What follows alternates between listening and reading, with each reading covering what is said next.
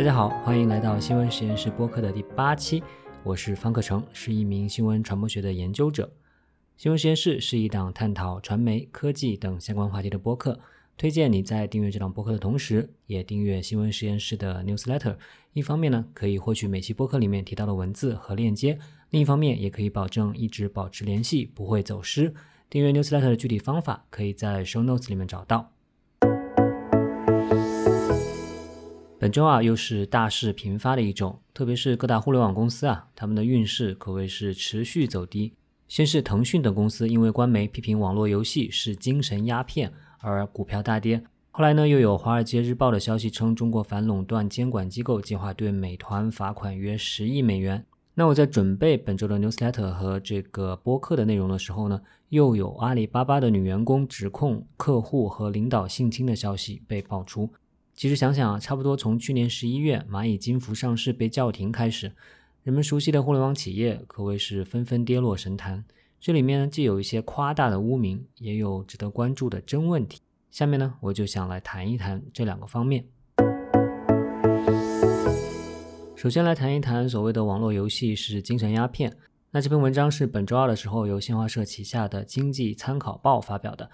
关于这件事背后的政治和商业的角力呢，可以参考我的前同事马昌博的解读，链接呢可以在本期的 newsletter 里面找到。他是一名有着丰富的与官员打交道经验的前时政记者，所以我其实是非常信赖他的分析了。我个人觉得，从新闻采写的角度来说，《经济参考报》的文章其实是非常糟糕的，基本上是先定下一个结论，然后呢去寻找各种证据。其中不少证据呢，并不能直接支持作者的观点，因为他们有的是极端的个例，有的呢是缺乏直接因果关系的数据。但是更重要的是啊，把游戏比作是精神鸦片、新型毒品，其实是对网络和游戏成瘾问题的极大误解。仿佛问题的根源就在游戏本身，只要把游戏这种毒品管起来了、限制住了，上瘾问题就解决了。这里面的谬误呢，主要有两个方面：第一，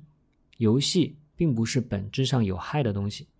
如果说二十年前将游戏视为洪水猛兽还情有可原的话，今天再采用这样一种叙事就显得有点太无知了。因为如今人类对于游戏的认知已经颇为深入和全面，大家已经意识到它不是一种本质上有害的坏东西，因为它和很多其他的技术和媒介一样，既可能带来坏的效果，也可能带来好的影响。不少研究发现啊，游戏可以提升人的注意力、观察力、反应速度、认知能力等等，是一种很好的脑部训练。比如说，有论文就通过实验发现，在两个月的时间里面，每天玩《超级玛丽六十四》，它是一个 3D 版的超级玛丽游戏。那玩这个游戏每天至少三十分钟，持续两个月，最后呢，大家发现可以增加大脑海马体和背外侧前额叶皮层里面的灰质。这是非常有利于大脑健康的。还有论文发现啊，游戏玩得好的人更有可能成为好的外科医生，甚至有医生在操刀大手术之前可以用这个游戏来热身。也有人认为啊，玩游戏可以提升意志力和面对失败的能力。毕竟啊，人人都会面对 game over。那多人同时参与的游戏呢，还可以提升团队协作能力，让玩家在游戏中收获友情。得到有意义的社交关系的支持。当然，这些好处的存在都不能让人对真实的游戏成瘾问题视而不见。在一些时候啊，游戏的确可能让人，尤其是让青少年沉迷其中，影响他们的学业和成长。只不过呢，如果出现了这种问题，那么它绝不仅仅是游戏导致的。这就是我要说的另一点，那就是游戏成瘾的原因是多方面的，封杀游戏是解决不了问题的。大家可以想一想，如果一个孩子游戏成瘾了，那么背后其实可能有几方面的因素。首先呢，是他个人可能有脑神经系统或者是精神健康方面的问题。比如说，《经济参考报》的文章里面提到了一个案例，说有一个网瘾少年啊，最后居然放火烧了外公外婆的房子。实际上呢，之前《三联生活周刊》已经对这个案例做了详细的报道，里面提到了，其实这个孩子已经被诊断为阿斯伯格症。被鉴定为精神残疾二级，所以他其实是已经受到这种自身的精神疾病的困扰。其次呢，是家庭教育方面的缺失，比如根本没有得到相关的教育和引导，从小呢就是家长扔一个 iPad 给孩子，这样自己就不用花时间去陪孩子了，或者呢是管得太严，激起了逆反的心理，或者呢是父母自己也沉迷于其他的娱乐当中。那在这样的家庭当中啊，即便不是网游，孩子也完全可能因为其他的原因而沉沦。此外，学校乃至整个社会对游戏成瘾的形成也会有影响。比如说，能不能提供更有意义的娱乐方式呢？是否对孩子施加了过大的压力，让他们在焦虑的心态当中选择以自暴自弃的方式去抵抗？再比如说，有研究发现啊，游戏成瘾的孩子往往是线下缺少朋友、缺乏社交关系的支持。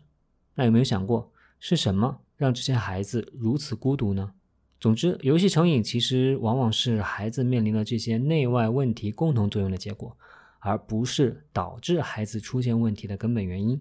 把游戏贴上精神鸦片的标签，有一点点头痛医脚的感觉了。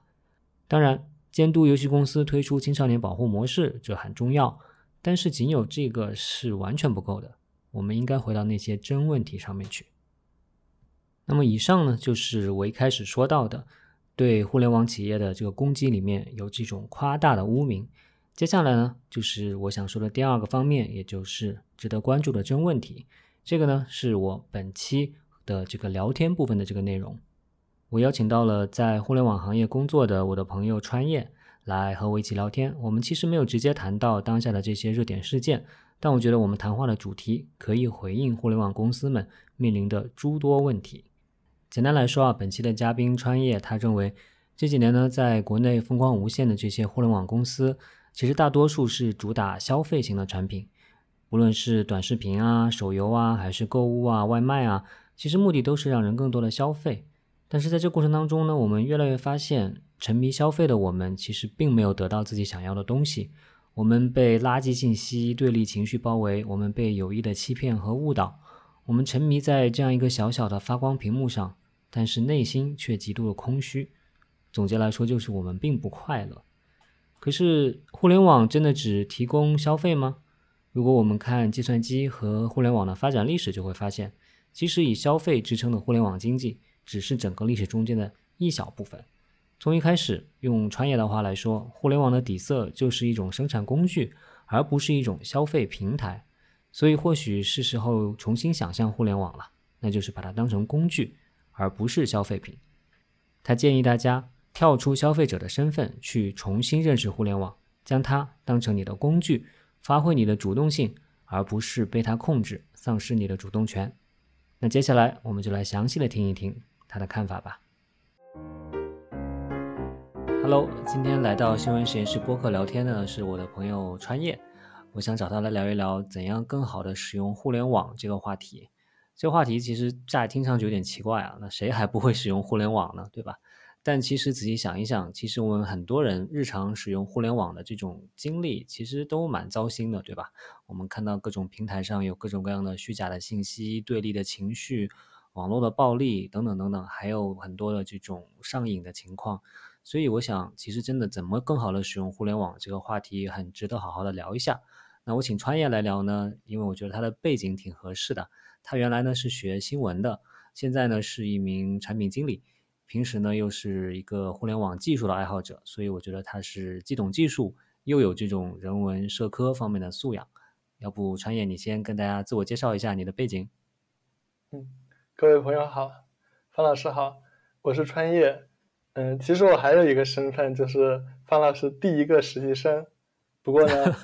对对，不过二零一零年的时候在南方周末报社。对，不过呢，从此以后我就没有再从事新闻行业，我就成为了一个互联网的产品经理。嗯，不是因为跟我实习了哈。呃，应该说，其实我一直以来对互联网的兴趣就很大。嗯，我对新闻媒体的兴趣和对互联网的兴趣，其实它是一种相辅相成的关系吧。这也使得我其实一直对自己的定位比较的很不清晰。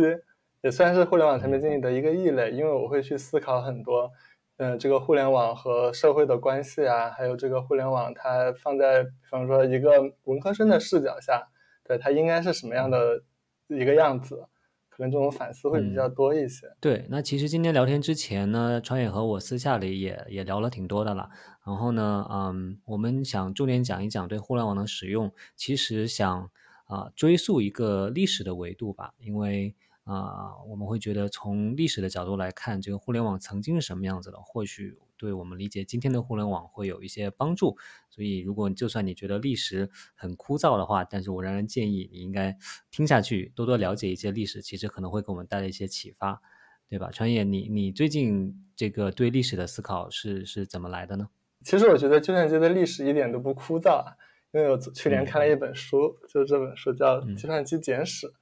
嗯虽然说是简史，其实也不是很薄了。嗯，我还是非常津津有味的把它读完了。然后我就发现了一个有趣的问题，就是这本书呢，它其实，嗯，可能百分之九十九的篇幅讲的这个计算机都跟我们现在这样的一个网络时代的关系不是特别大。最后，互联网经济的那一部分，它用一个很快的篇幅就带过去了。嗯，为什么呢？其实我就发现，因为在互联网之前的计算历计算机历史也是非常丰富的，也往往是被我们忽略的。嗯，在很长的一段时间里面，比方说在二战的时候，计算机被作为一种军事用途的计算工具来使用，然后战后呢，它又作为一种非常强大的经济工具来使用。嗯，然后又被各种各样各种各样的科研机构还有公司作为他们的一个生产力工具来使用。其实一直到嗯六十七十年代，计算机的主要的一种使用场景还是在这样的生产的环境当中，直到嗯直到七十八十年代，像那个苹果公司、微软公司这样的面向个人消费市场推出电脑的公司出现，它才成为了我们每家每户的一个消费品。再到后来，才有了互联网经济的产生。其实它是这样的一个脉络。嗯，那在讲这个消费品之前。我其实想问一下，那你说在可能在七十年代甚至之前，它主要是作为一个生产力工具，它怎么生产呢？是就是一个高级的算盘吗？嗯，它肯定，嗯，主要的功能肯定就是计算了。但是从原理上来讲，你一旦可以计算，那你就可以做各种各样的事情。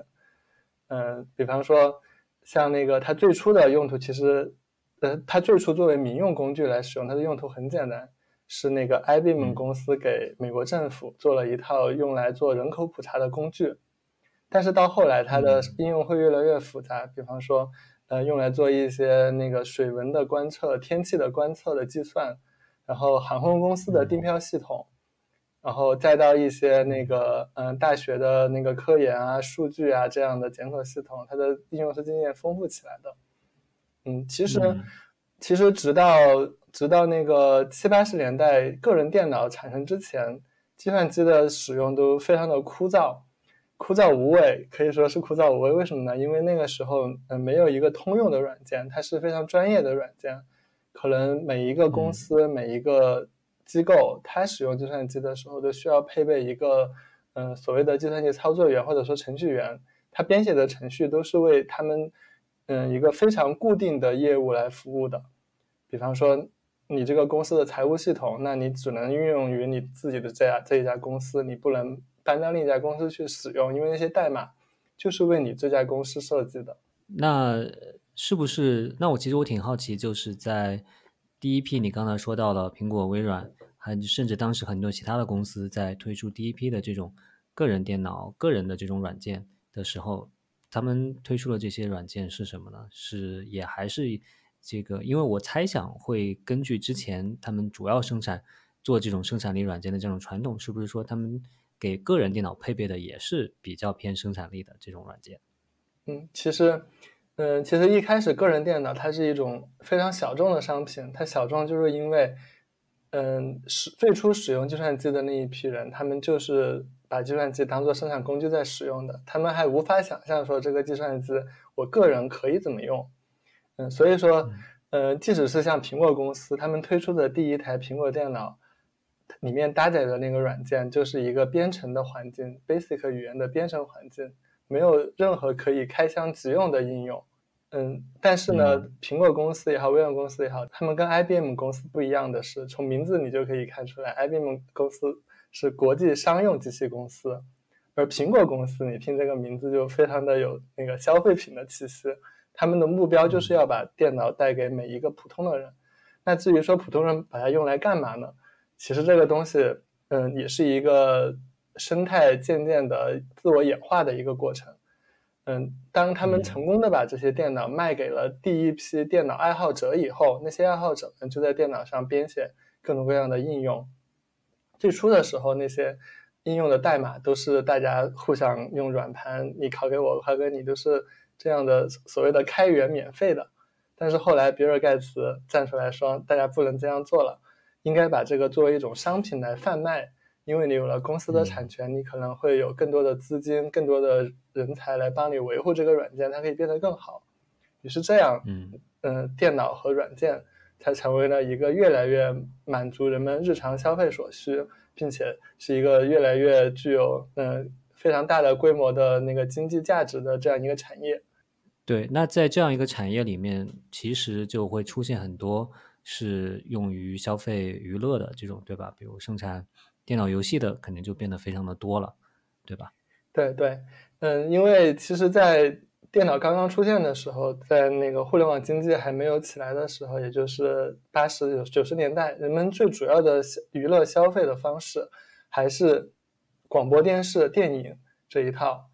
呃，那个时候网络的带宽也比较低，人们上网的话，可能就只能进行一些简单的文字交流，像 BBS 呀和那个电子邮件组呀这样的东西。嗯，而那个时候的电脑的娱乐的话，可能主要就在于像那个早期的电脑游戏，还有一些比较现在看来比较简陋的多媒体应用。其实那个时候电脑没有多好玩，人们还是主要是用 这种大众媒体在进行一种娱乐消费。对，确实，当时。呃，我其实我记得当时在我是大概九十年代末，可能九八年、九九年开始家里有了第一台电脑，然后也连上了网。确实，就是你说跟现在的比起来，好像没有那么好玩。可是我当时觉得哇，这个东西还是非常非常有魅力的，这么一个东西就会 吸引我一直在上面捣鼓。但是确实捣鼓了很多东西，都不是。就没有今天这样，比如说短视频啊，或者这样的软件有那么丰富的这个资源在上面。很多时候，也正因为缺乏这种东西，好像就会刺激你说，哎，好像你自己也可以在上面去生产一点什么，好像有挺浓的这样一种，我不知道算不算 DIY 了，至少挺浓的一种自己你可以去参与进去去生产一点什么。比如我当时就啊去做了一个自己的一个个人的一个网站。那其实我觉得当时在网上很多人都在鼓励你，觉得好像你上了网就必须去自己做一个这样的东西似的。我不知道你你有没有这样类似的经历或者是体验？对对对，就是那个时候的电脑也好，还是或者网络也好，上面的内容相对来说是比较匮乏的，就会刺激你说，哎，这个东西除了用来干这个，它还可以用来干什么？就会有这样的探索的想法。它跟今天的这种使用互联网的感受很不一样。现在互联网，现在的今天的互联网是我。不断的往下刷新刷新，我永远都会有新的东西，我不会去，我不会去想这个问题，说这个网上的东西我把它看完了，这是不可能的。可是，在那个年代是有可能的。所以说，其实，嗯，在最初的时候，我相信，就天天，比方说天天上网，或者说天天抱着电脑在玩的人，他不是一个 非常普遍的现象。其实对于我来，对于我来说，我就是那个 比较不普遍的。比较不普遍的现象，就因为，嗯，我我小时候，因为我在我在一个小镇上嘛，其实也没什么可玩的，我就很长很长一段时间都是在家里玩的，家里玩电脑。那个时候我就开始对电脑的一些，嗯，怎么说呢？对电脑的一些接近它的原理的东西感兴趣。比方说，那个时候就开始尝试自己自己编写程序，但是比较简单的程序。我甚至会想说，哎。那个电脑游戏是怎么编写出来的？它这个图像是怎么能够能够产生的？为什么我只能编写文字的应用，不能编写图像的应用？后来又去研究图像，就它会不断的刺激你去探索这个机器它的奥妙是什么。但其实我相信，今天的人们使用电脑或者使用手机，可能会较少的产生这样的一种心态，特别是对于两千年以后出生的人们来说。嗯，大家可能一生下来看到哦，互联网是这样一个丰富多彩的世界，电脑、手机都是一个非常强大的机器，可以做各种各样的事情，有很强、有非常强大的计算能力，觉得好像这一切都是理所当然的。但其实，嗯，我们从历史来看的话，他们发展到今天还是一个非常漫长的过程。所以说，这种量变引起了很多质变。嗯，其实听上去就是好像匮乏反而会有对人形成一种。对，起码对一部分人形成一种一种激励，然后这种富足反而在一定程度上成为一种诅咒。我觉得也不是诅咒吧，就是相当于说，嗯，这就是一一种，嗯，消费市场和消费市场还没有形成之前的一种区别。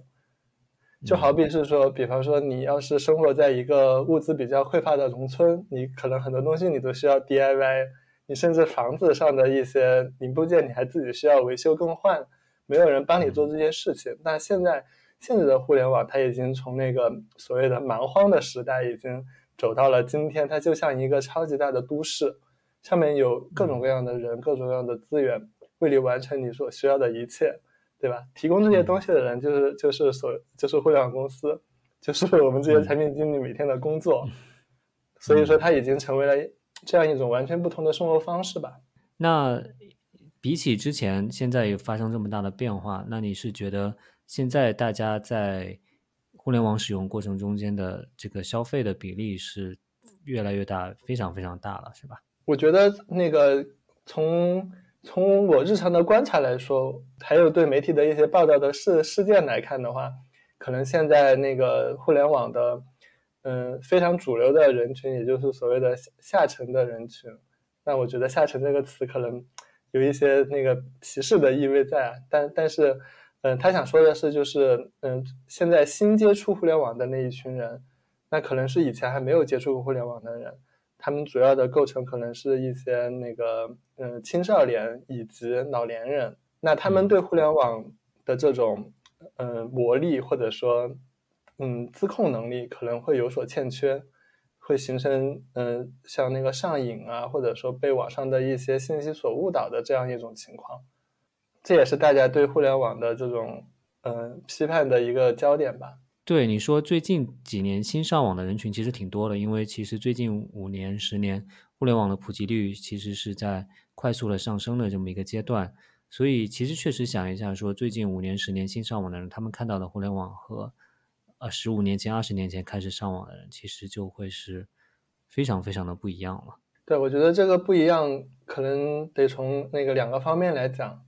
一方面是其实。嗯，他们能够加入互联网，其实也是互联网公司的有意所有意为之的事情。因为你想要扩大这个互联网的消费人群，你就必须得去降低这个互联网的使用门槛。嗯，比方说像以前大家通通过搜索引擎来获取信息，它是有一定的门槛的。那我们就发明一种更。更有更有利于所有人。你说的门槛其实就是你还得想一个词写进去才能搜出来东西。对对，你上网你是有目的的，你可能是你知道你要去查什么资料，你要关心什么事情，你得告诉搜索引擎你要找什么东西。那这个是有门槛的。嗯，比方说那个嗯输入法就是一个门槛，对于中国人来讲，对不对？那那我们就发明一个门槛更低的方式，比方说那个信息流、短视频，那它的。那它就成了一个呃所谓的消费品的思路，我就要把这个东西能够尽可能的扩大它的消费人群，我才能产生更多的经济价值。所以说，像那个青少年和老年人，他们大量的加入互联网，这其实是一个商业公司的一个嗯计划计划之中的行为，因为互联网经济的发展就必然要求说你把这一部分人变成你的用户，这样一来的话，互联网的这个消费属性它就。渐渐的就变得越来越重，因为你要发展互联网经济，你最终肯定就是导向的这样一个互联互联网消费的时代。对，所以其实也就很能理解为什么，嗯，比如说可能我们的父母他们都会，我我其实确实也是在上一次回家的时候看到我爸妈都在那。晚上就是虽然一边开着电视，但其实也没怎么看电视，主要都在看着手机里面的短视频。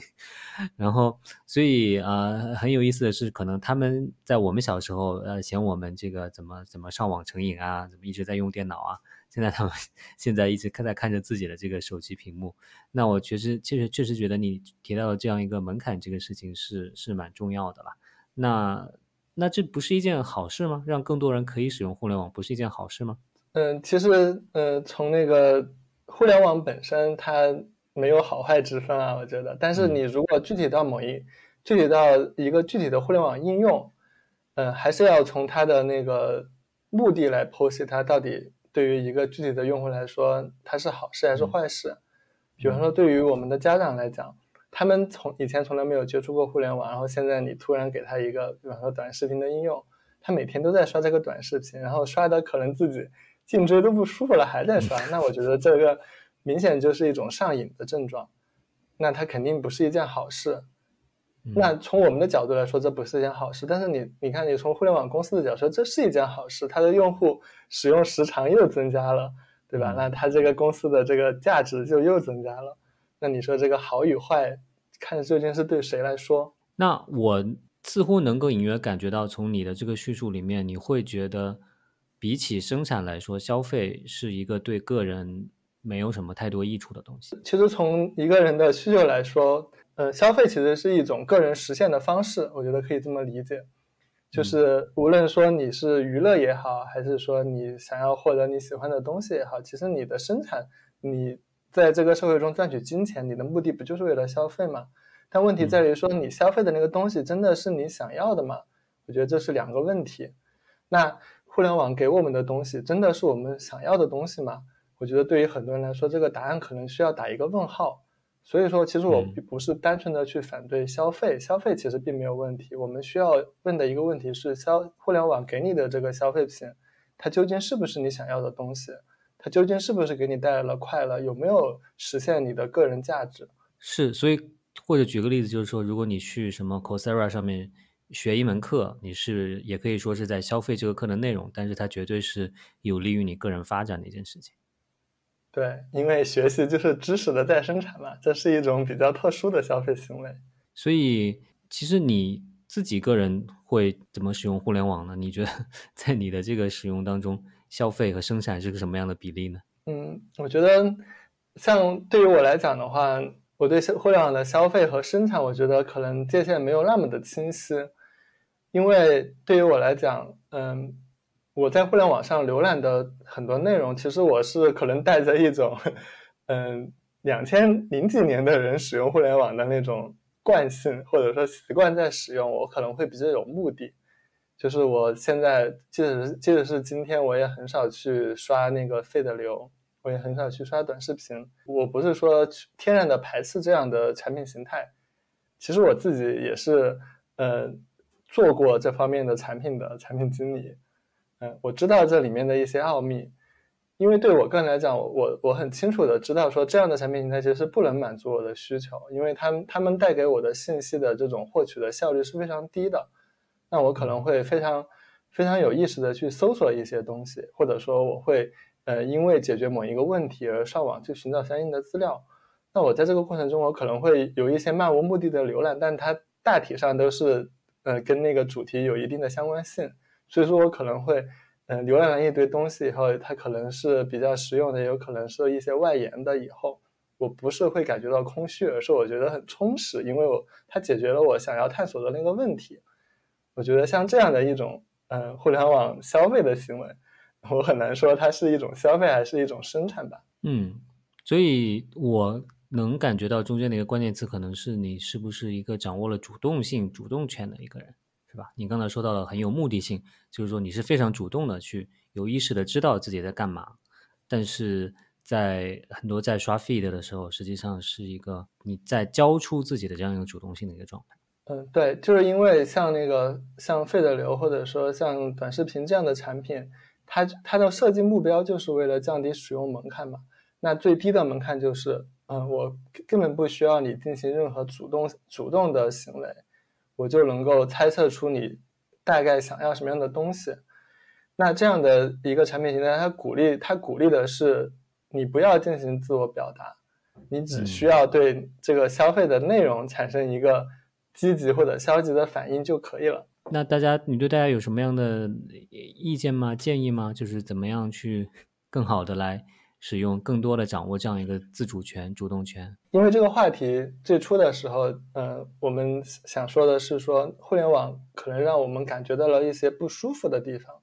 或者说产生了一些负面的影响。那我觉得这个负面的影响，其实，嗯，是要靠自己的主动性来解决的。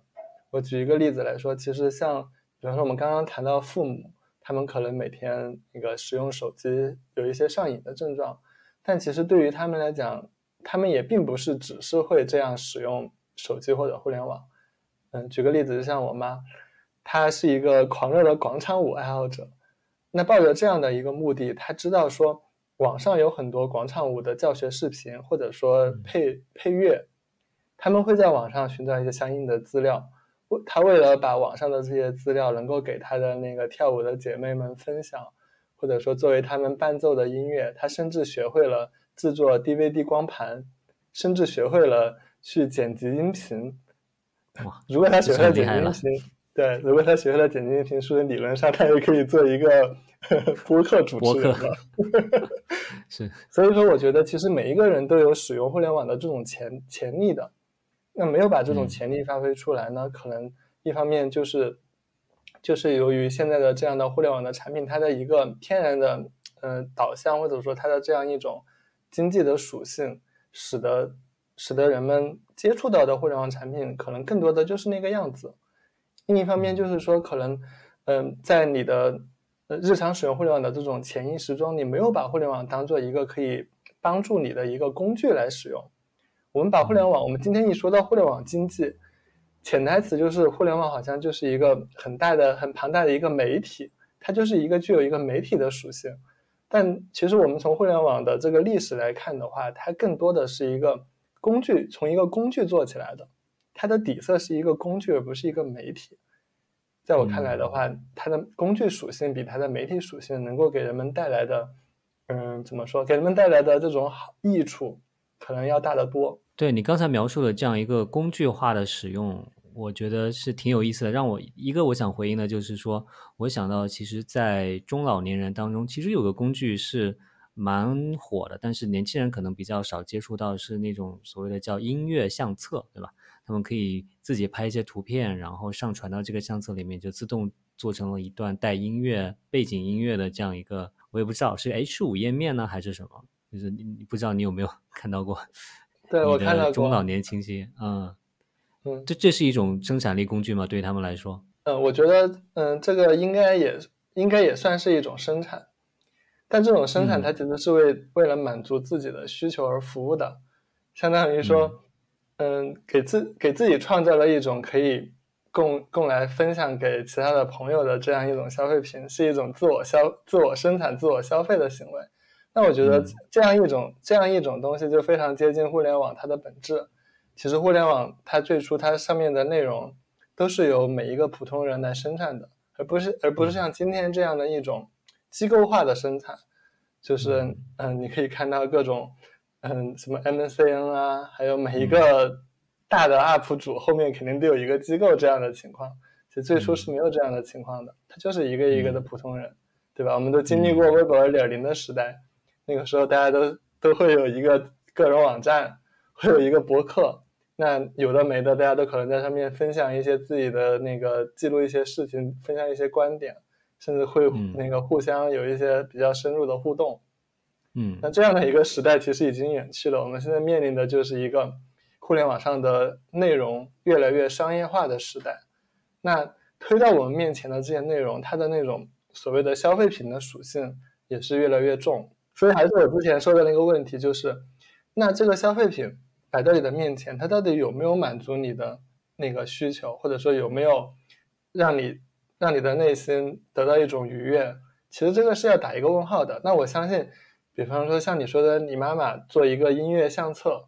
或者说像我妈妈把那个嗯她广场舞需要的音乐给她剪辑出来，她得到的那种自我满足感。他肯定是比他去刷抖音得到的自我满足感肯定是更强的，虽然说门槛也是更高的。你刚才说到 Web 二点零啊，其实二点零比起一点零来说，它的特点就是说广泛的参与性和这种它不是一个单向的传播，它其实是一个多对多的一个传播。你为什么会觉得现在已经不是这个二点零的时代了呢？现在难道不是所有人都仍然在微博上发评论，然后点赞转发？不仍然是在大量的生产网上的数据吗？嗯，这个就涉及到一个注意力资源有限的问题了。就是现在大家网上经常说的一句话叫“啊，我又占用公共资源了呀”什么的。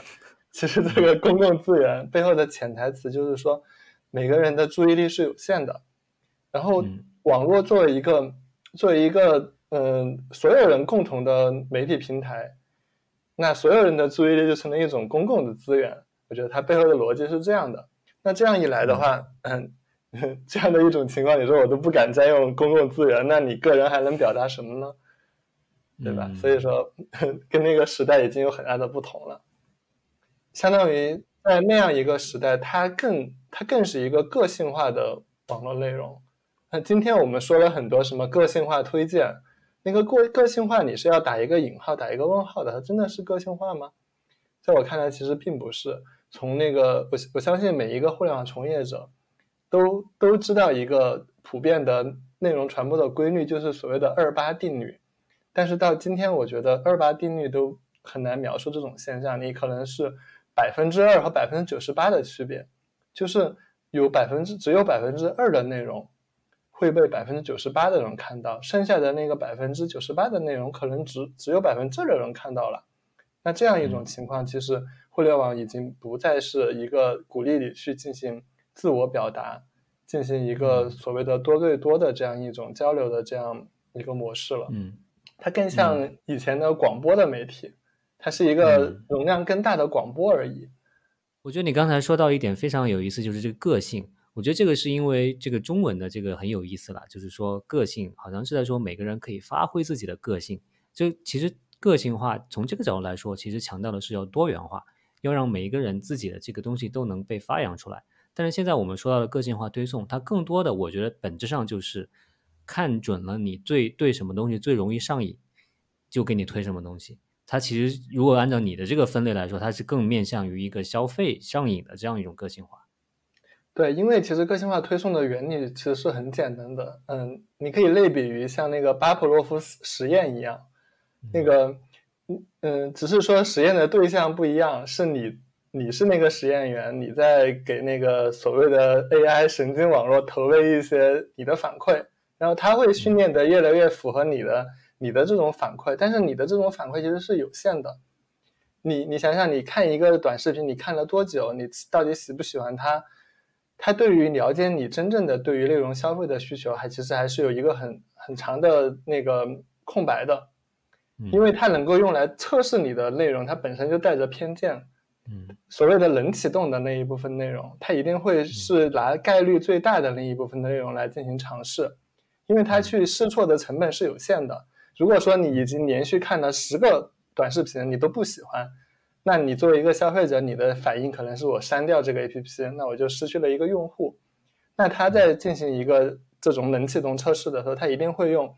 最最为保守。最容易让所有人都喜欢的那一部分视频来测试，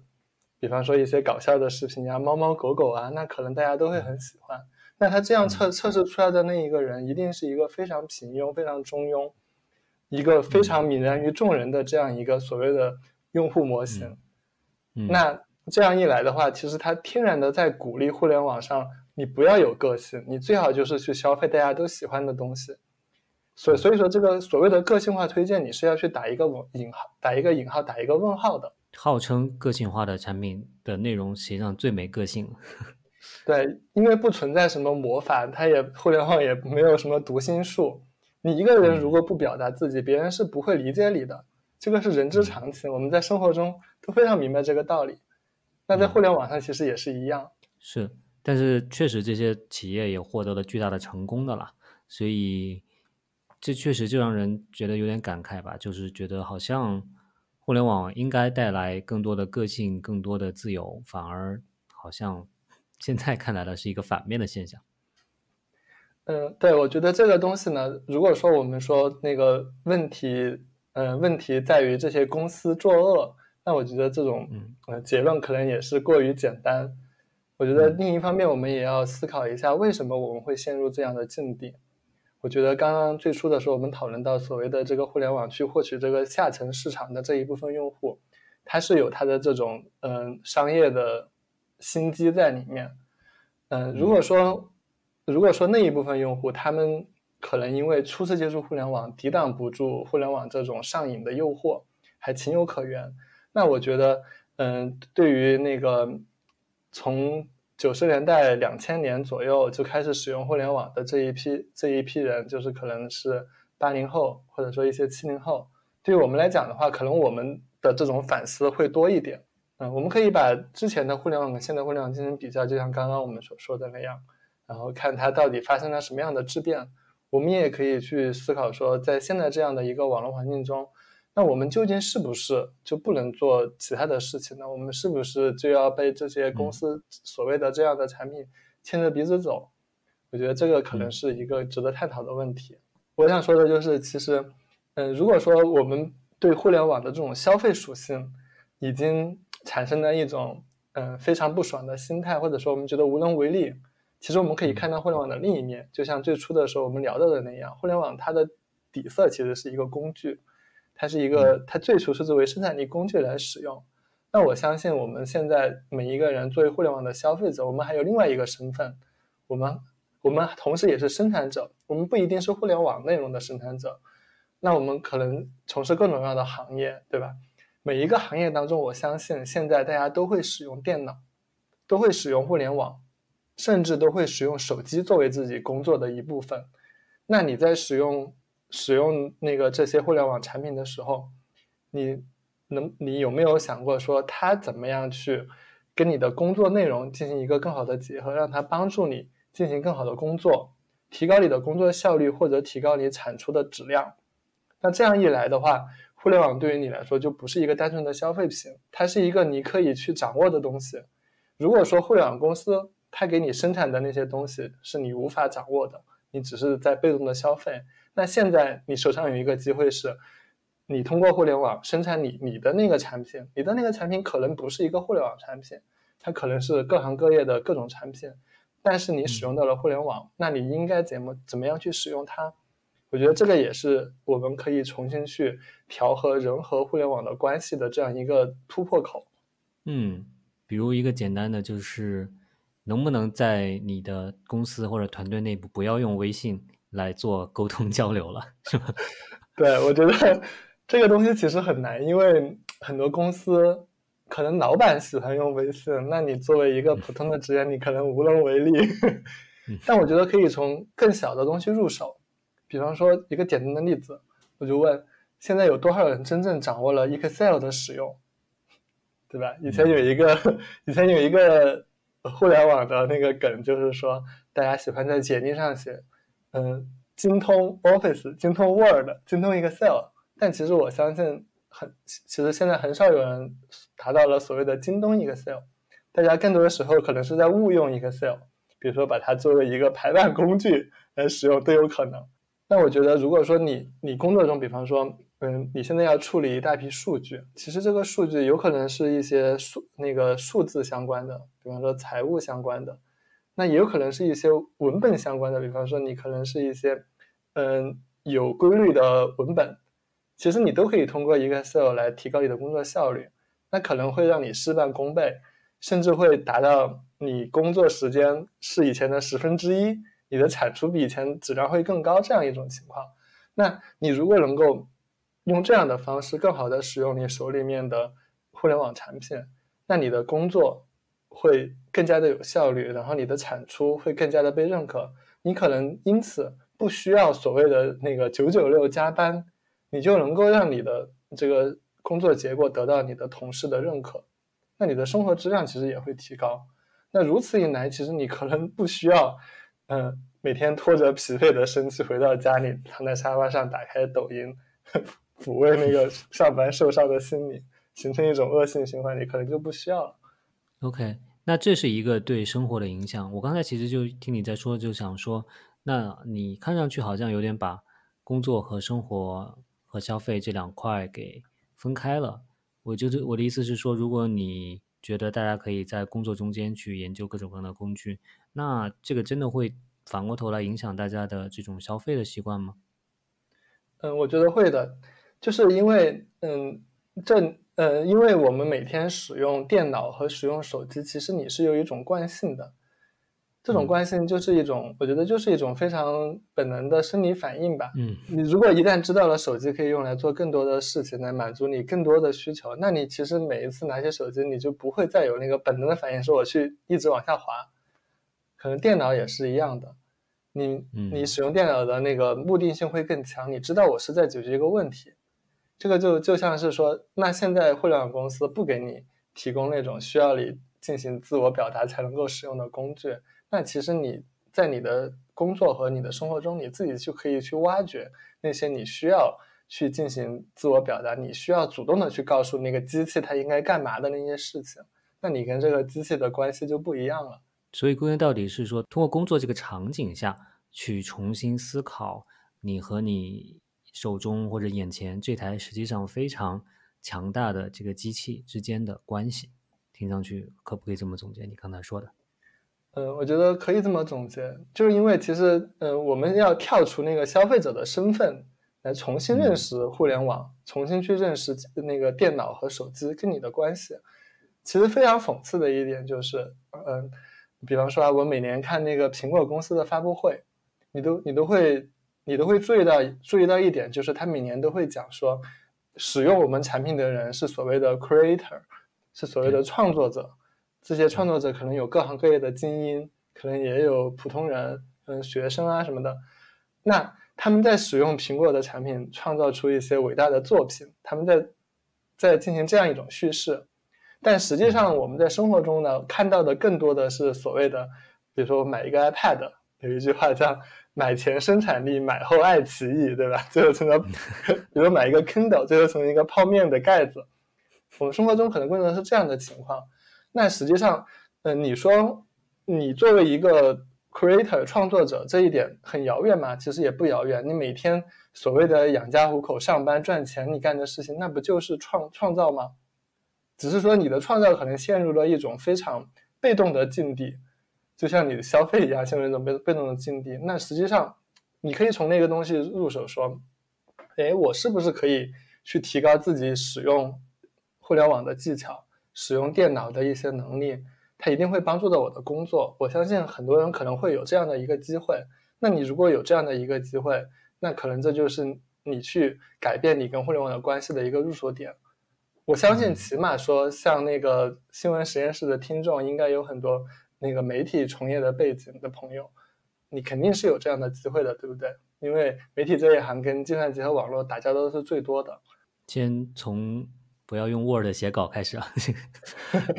其实用 Word 写稿也没什么问题，但我发现其实很多人对 Word 的使用都处于非常原始的阶段。我直到今天我都能看到非常多的人用空格键来进行排版、居中，并且。不知道使用那个大纲，不知道去安排哪里是标题，哪里是正文，然后形不成这样一种结构化的、结构化的那个写作的方式。我觉得其实，呃，工无所谓你用什么工具，首先你把这个工具研究清楚了，你知道说它有什么样的使用方式，然后它可以满足你的一些那个工作生产的需求，能提高你的效率，或者让你的产出的这个作品更加的。精更加的精美，那你都可以从这个方向来入手，重新去思考说你怎么样应该怎么样使用电脑，应该怎么样使用网络，之后你就会发现更大的世界，你会发现哦，除了这样的工具，还有那样的工具，还不断的有新的工具产生。所以说现在的那个互联网经济发展到发展到今天的话，嗯，从那个从这个行业的那个概念的角度，它已经分化成了两个领域。一个是所谓的消费互联网，一个所谓是所谓的 to B 的互联网，就是生产那一端的。其实这也说明了一个问题，就是不光是说我们作为消费者已经觉得今天的互联网似乎走进了一个死胡同，它带给我们的价值好像并不是那么让人满意。那从那个生产的那一端来看，他们也意识到了说，消作为消费的互联网已经进入了一个白热化的阶段。那我可能不能再为这个社会创造更多的价值。那我如果继续在上面发力，可能就是一个内卷的状态，我不会再提升它了，甚至说还是一个反向的作用，让这个东西变得越来越恶心。那所谓的 to B 的那一部分，它可能就是互联网接下来要创造的新的价值的一一个非常嗯蓝海的市场。这个是一个涉及到行业的这样一个趋势了，我觉得。这个也是很有很有给人很有启发的。那你刚才说到了苹果这个案例，我觉得很有意思，我就想追问一句了：这个在苹果的这个发布会的这个案例里面，为什么他会用 Creator 这样的一个那呃这个这个讲述的这样一个视角呢？就明明他的这个用户实际上大部分都不会用它来做创造。嗯，我觉得这个东西其实跟苹果的历史也很有关系。嗯嗯，像那个乔布斯他自己，他其实是自诩为艺术家，他非常推崇艺术家的创造这一点。然后，嗯，苹果苹果公司最初的那些用户，他们其实也是，比如说一些狂热的计算机爱好者，或者一些专业用户，他们的身份其实本身也是创造者，但最终他成为了一个成功的消费品牌。并且是一个比较高端的消费品牌，它的消费人群其实往往也是从事着比较光鲜体面的工作，所以说他们有这个底气说，哦，苹果公司的用户都是所谓的 creator。但是到了今天，这种叙述显然是跟现实不是完全的吻合，因为它就是一个普罗大众，大家每一个人都消费的，你不能说每一个人都达到了 creator 那样这个词能够定义的那个高度。但我觉得。嗯，虽然说这种叙事是非常理想化的，但是从互联网的潜力来讲，它的初衷来讲，它确实也是这样一个能够为 creator 服务的东西。而且每一个使用互联网的人也是一个潜在的 creator。你刚才在讲这个软件的时候，我想到另一点，就是说我确实我挺能体会的，就是如果有一款新的呃什么短视频 app 出来了，我可能对此就真的没有什么兴趣。但是呢，如果有一个大家都在谈论的，比如说一个做笔记的知识管理的这么一个软件出来，那我其实真的很兴奋的去了解。比如说啊，最近两年这个一个 Notion 和 Roam 这两个这种用于做笔记管理或者知识管理、个人知识这种体系的构建的这两个软件，就是其实我看了很多相关的，自己也也一直在用了。所以我觉得确实，这个在用这种生产型的这种工具的时候，和用消费型的这种时候，心态啊，感觉真的还是挺不一样的。对，就是生，如果你用一个生产力的工具，其实你跟他的那种那种关系，它不是一个，它不是一个你你你去消费他的心态，而是说你是在寻找一个自己能够用得顺手的工具，你会去更多的去评价它。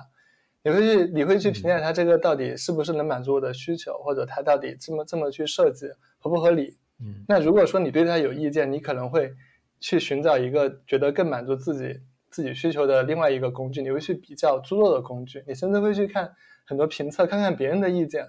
但是其实你看那种消费品的互联网产品，你很少去看到说大家去以这样一种批判性的眼光去看待它，或者说大家对这种消费型的东西很宽容。可能有一点是说，像比如说短视频应用或者说信息流应用，他们是免费的。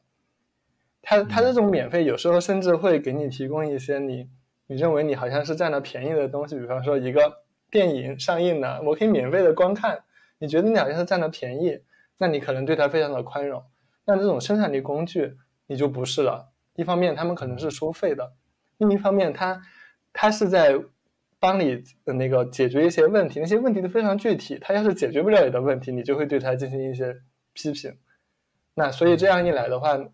嗯，其实前面那个所谓的免费的那个东西，人们常常说免费的是最昂贵的。其实，其实他跟你的地位是不平等的。你的内心的想法是好像他施恩于你，你受惠于他，但这就实际上是一个迷，是一种迷思。其实不是这样的，它好像是一种糖衣炮弹的东西。但后一种情况是，你是站在一个更高的视角来看待你手里面的工具，你成为这个工具的主人，这样一来，你才是一个真正的、真正的把自己作为一个人和工具的关系来看待你和互联网的工具。啊，以前的人们的认识就是人人的本质是什么？人的本质就是人会使用工具，所以说你得到的那种。嗯，自我满足感肯定是远远大于那种消费、消费互联网消费品给你的满足感的，因为你是通过这个东西进行了自我实现。我觉得那个方老师一直以来我的观观察就是对工具非常的、非常的有兴趣。比方说我们今天录节目用的这个 Riverside 也是非常新潮的一个播客录制工具，我也是第一次使用。对这个工具还不是特别的成熟，但是我真的很看好它，因为它真的解决了很多录播课的问题。这个是一个 突然插入广告了，好像是，但好像并没有得到赞助，而且刚刚还付了款。对，嗯，其实这个这个这个软件，我就我就多说一嘴吧，就是因为之前在录播课的时候，真的是啊，我得同时准备两个设备，一个设备上连线，另外一个设备做本地的录音。这个其实是真的是非常麻烦的一个事情。但是这个啊，它就直接解决了这个问题，你不需要准备两台设备，你这它本地可以录制和上传。其实因为也是因为你录播客的方式往往是这种远程的。对，其实，在很多其他的博主的话，他们可能会那个线下大家聚在一起录，那可能就不需要用这样的工具。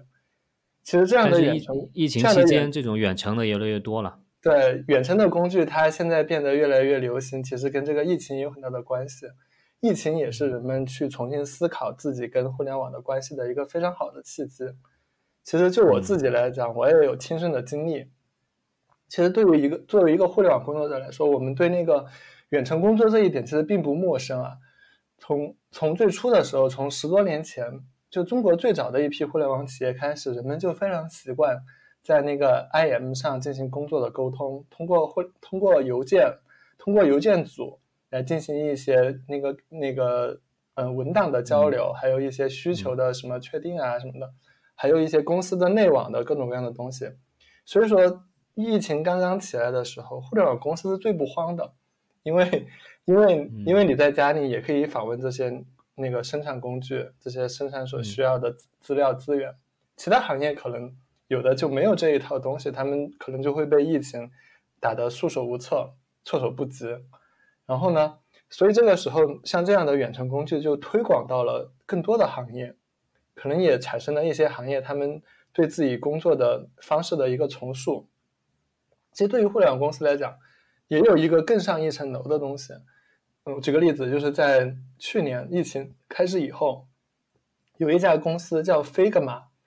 它是一个在线进行 UI 设计的软件，就是你可以，你可以有不同的角色，比如说产品经理、那个 UI 设计师，还有那个那个研发工程师，大家可以一起在线上，在同一个画布上面实时的对一个画稿进行修改。并且上面可以有相应的讨论，然后有相应的，嗯，还能够把那些相应的设计资源进行一个比较科学、比较那个系统的归纳整理，它就非常大的提高了人们沟通的效率。嗯，它不仅仅是解决了远程工作的问题，它甚至对我们以前的工作方式进行了一个反思。因为以前我们如果要进行一个产品设计，我们会进行一种嗯离线的文档的方式，比方说。嗯，你通过一个文档工具，你写好了写好了需求文档，你画好了你的所谓的那个原型图，你把它交付给 UI 设计师，他会他会去进行自己的设计，出他的那个图像的文稿，然后再把这个交给那个研发工程师。那中间可能会有一些反复。那如果说发现这个设计可能有不合理的地方，你可能要回到第一步，重新修改你之前的东西，然后再走完这个流程，所以就会。就会就会有一些段子，比方说产品经理怎么老是改需求？你一改这个需求，那这个重来一遍，成本非常高，对不对？那有了那个这种在线协作工具以后，你如果想要进行一个需求的修改，它会变得非常的简单，因为它所有的工作的过程以及结果，它都是在同一同一个空间里完成的，它的上下文，它的上下文关系不会被你的一个临时的改变而打乱。而且你，而且你，你从那个，你从最初的设计到你最后的交付，它是一个连连续的过程。那这样一来，它其实是重新让我们反思了自己以前工作的那种方式到底是不是最科学的。那通过这样的方式，其实极高极大的提高了我们的工作效率。那我觉得，像互联网这样的行业，它尚且能够说去通过嗯新的。新的工具、新的一些那个思想或者协作的模式，来进行更好的工作产出。那其他的那些互联网程度还不是很高的行业，他们有更大的机会。嗯，我觉得，对，嗯，就这样来讲的话，其实，嗯，互联网在疫情这样的危机当中，它产生的那个积极的那一面的影响，实际上是无可估量的。它甚至给人们提供了一种未来工作的新的思路、新的可能。也就是说。嗯，疫情这个东西，最初的时候，它带给人们的是恐慌，是把每一个失每一个人失去自由的恐惧。但由于我们为了对抗这样的疫情带来的影响，我们去重新去使使用一些新的工具、技术手段，去发明一些新的工具，它反而为我们打开了未来的一些新的可能性。为我们的未来提供了一些那个嗯新的展望。那我觉得这就是一个反思能够给人带来进步的一个很好的例子。嗯，是的，是的。所以其实总结一下，就是一方面你刚才说的人和其他动物的不同，就是人会使用工具，而你在使用工具的过程中，实际上它又在改变人，人会变得更主动、更有批判性，甚至是说去发、去设计出一些更合适的工作和生活的方式。对，这一切的基础都是说，我们一定要把互联网的消费者的身份转变为一个。互联网的，呃，把互联网作为生产工具的这样一个生产者的身份，那这样一来的话，互联网我相信它带给人们的积极的一面是远大于它消极的一面的。嗯，这个很有启发。那可能我们今天想聊的最后一个方面的问题，就是说，那你对于这个互联网或者对于计算机这个工具本身，到底应该了解多少呢？应该了解到会写代码的这个程度吗？嗯。嗯，说到写代码呀，就是嗯，现在其实也是一个网上的一个呃非常迷思的现象吧。就是你会看到有很多广告说，哦，九块九教你用 Python 写代码什么的，然后 惊艳所有人 什么的，就很夸张了。但我觉得其实这个东西也反映了大家对对这个对这个互联网或者说计算机它是怎么样。它是怎么样生产出来的？这个过程的不了解，它有一种神秘感，就是因为那个代码好像我看不懂，那就好像它是有魔法一样。那我是不是能够去掌握这样的一个魔法，我就可以呃产生一种质变？嗯，但其实我觉得这个也是由于长久以来互联网的消费属性根深蒂固，甚至说新一代互联网的用户他们生下来互联网就是这样的一个消费品而产生的。那我们回到最初的话，其实计算机的使用者都是程序员，就是我最初讲到的，每一个公司你要配，你如果要使用计算机，那你就要配一个计算机操作员，他的工作就是写代码，就是给这类计算机编程，让它满足自己的工作的需求。那我们现在现在每天日常使用的软件都是所谓的通用型软件，比方说，比方说那个 Word，它就是把。嗯，在电脑上写文章这件事情高度抽象、抽象化以后，设计出的一个产品，它是非常灵活的一个产品，满足各种各样的写作的需求。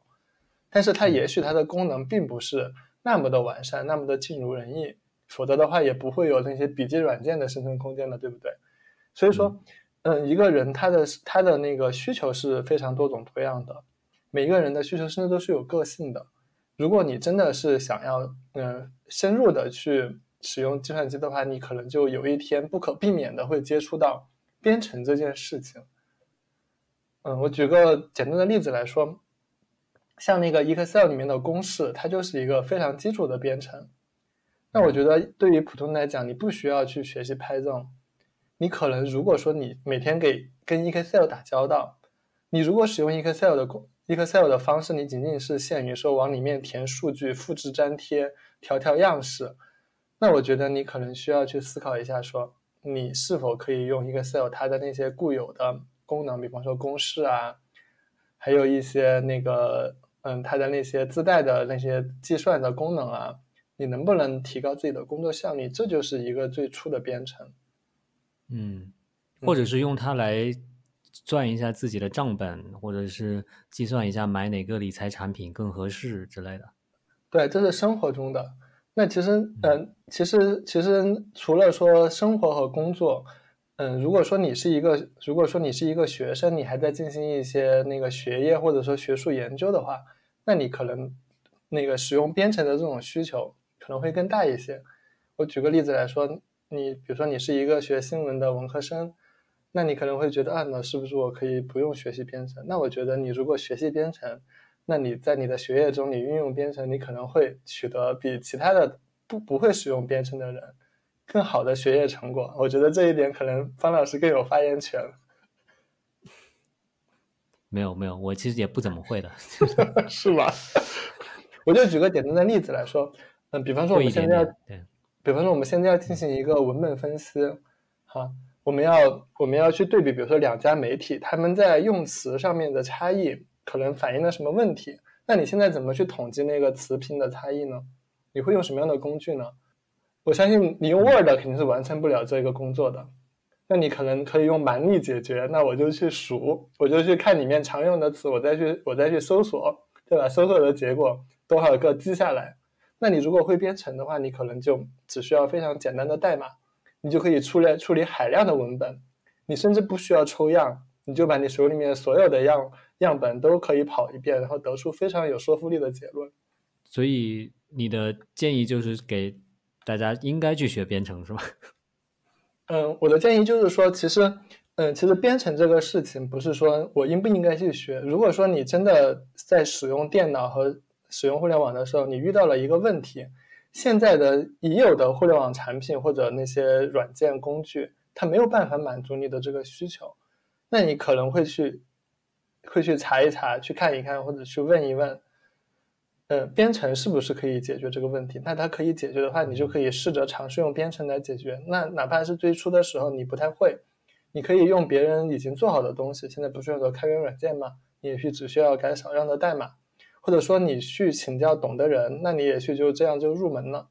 从此以后，你会知道自己到底是不是适合进行编程这样的活动。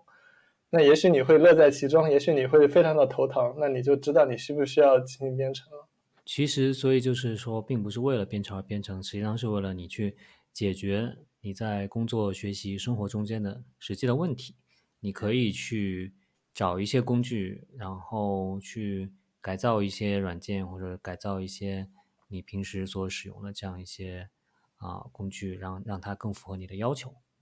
对，就是其实就是还是一个心态的转变。就是我如果说我只是把自己当做互联网的一个消费者，那就是。别人生产的什么东西我就用就好了，我对他我对他无能无能为力，我没有办法改变他，他不能给我的东西我就只好放弃。那如果说我现在转变心态，我就是把它当做来解决我的问题的这样一个工具，我就是要用它来生产一些东西，那你就要把它玩弄在自己的鼓掌之中，他做不到的事情你要想办法让他做到。嗯，既然既然说别人能够生产出那样的工具，那我可不我那我可不可以呢？我觉得不要给自己设限，也许你是可以的。所以你觉得你这个基本上的这种心态的转变，实际上是可以适用于所有人，哪怕是自己觉得自己根本就在使用工具方面并不擅长的人。嗯，比方说你要是对那个信息流这样的产品形态不满意，那你可以打造自己的产品。其实现在的工具都是存在的，比方说你可以用那个 RSS。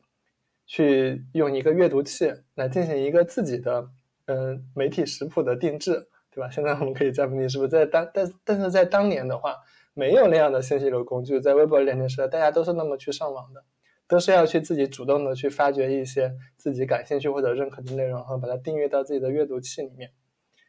甚至说我要把这个我自己看的东西我还要分享出去，那我觉得其实今天。今天你仍然有这样的工具，只是说你可能不再那样去使用互联网而已。那一旦说有一天你飞的流，你可能刷的不是那么的开心了，那你可以尝试改变一下，从自己 DIY DIY 一个信息流做起。嗯，DIY 精神可以算是互联网精神的核心之一吗？对，我觉得，而且 DIY 它本身是一个反消费主义的。既然说我们说消费让我们很不快乐，那我觉得 DIY 就是一个对抗它的非常好的办法。而且，嗯，而且这种 DIY 它，嗯，可能它可能还能够给给你带来一些自我的反思。比方说，如果说你在使用费德流的时候，你看到的一些东西，你觉得自己不开心了，你的第一反应是啊，我不喜欢这个 APP。那现在的话，你要对你自己负责。你如果看到的这些内容，你觉得它有问题。或者说你觉得它还不够全面，那你会想啊，是不是我自己对一些信息的接触出了问题？那我会去反思自己。那这样一来的话，互联网跟你跟你的关系也发生了一个变化，就是互联网，你使用互联网的方式才是真正的反映了你自己，它才是一个个性化的互联网，它才是一个所谓的个性化的推荐。那个个性是你自己表达出来的，而不是一个所谓的 AI 去猜测出来的。是。刚才在聊这些，特别是 DIY 的时候，我有想到说，其实可以回到我们最开始说的这个互联网的历史了。实际上，你刚才说到乔布斯啊，这样最早的一批这样一个啊，可以说把互联网带入个人使用的这样一批先驱吧。他们实际上是受到了美国六十年代末左右到七十年代的这种反文化运动的这个很深刻的这个影响。那这个反文化运动实际上它的核心就是要对抗政府和企业的这样一种权力的控制，就是要讲这种个人的主义以及个人与个人之间的这样一种互助。甚至他们会在一起有一种公社式的这样一种啊，打造自己的一些社群在里面，就是不希望这些大权力可以来去干预他们的生活。所以确实，我们能够从中间感到一种这种啊，对啊，早期这种电脑、这种计算机开发者的这样一种精神的这样一种影响吧。当然，这些已经在几十年的时间里面，随着商业化的这个浪潮，已经基本上在今天已经消失不见了。或者至少在主流中消失不见了，所以我个人觉得你今天讲的这些内容，基本上可以总结为是说，其实我们或许可以再回头去把这样一种精神给重新发掘出来，这可能是对抗现在的很多问题的一剂良药吧。我不知道这样的总结恰不恰当？对我，我觉得这也是最初我说要去了解互联网的历史的这样一个出发点。就因为很多问题的答案，其实它就是在历史当中。你说到说现在，嗯，现在好像已经没有了这样的精神，其实他们还是在一些角落里存在着。比方说现在的开源软件的这样一个社群里面，他们、他们、他们的那些主要的开源软件维护者，他们的这种精神，其实跟当年的，呃，当年的那一批嬉皮士一样的程序员没有太大的区别。他们也是想要建立一建立一种那种公开、公平、公正的这样一个互联网的生态，只是说和现在的这种商业化的浪潮比起来，他们的声音显得比较微不足道了。所以这就是历史比较讽刺的地方。就是当年像像乔布斯或这样的一群人，他们宣扬说自己是一个反主流文化、反这种权威的。这样一个存在，但最终他们建立的商业帝国其实是一种新的权威，是一种新的对所有人的一种控制。那既然如此的话，嗯，如果说我们对他们所创造的这个世界已经觉得有一些不满，那我们可以回到他们创造世界的当初，他们是怎么做的，来重新来思考自己和他们的关系。其实人类的历史也无非就是这样，不光是说商业的生活是这样，历史历史里面发生的一切其实都是这样的。我为什么想到了八个字：不忘初心？对，不忘初心，牢记使命啊！好啊，你还有没有什么想补充的关于这个话题？对，那我就说最后的总结吧。嗯嗯，我一直很喜欢。中国的一句老话叫“工欲善其事，必先利其器”。那我觉得，嗯，如果说我们把互联网作为一个消费消费产品的话，它是非常有局限性的。那如果说我们把互联网看作一个工具的话，它一定会让我们的生活或者工作越来越越来越有能能量，越来越有能力。它就是一个让我们的生活变得更美好的利器。我希望我们都能够用这种不同的眼光来看待互联网，来看待自己手里的电子产品，来看待这个所谓的赛博朋克的时代。总结的很好。如果听了我们这期节目的听众观众有什么样的自己的关于把互联网当成一个工具去去使用的这种心得，也欢迎跟我们分享了。那好，非常谢谢川燕，我们今天就聊到这里。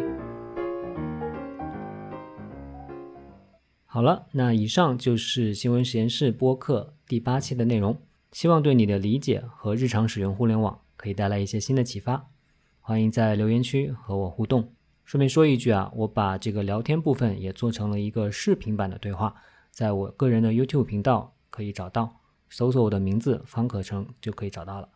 最后还要再重复一句，如果你还没有订阅新闻实验室的 Newsletter 的话，可以在 Show Notes 里面找到链接，推荐你们订阅哦。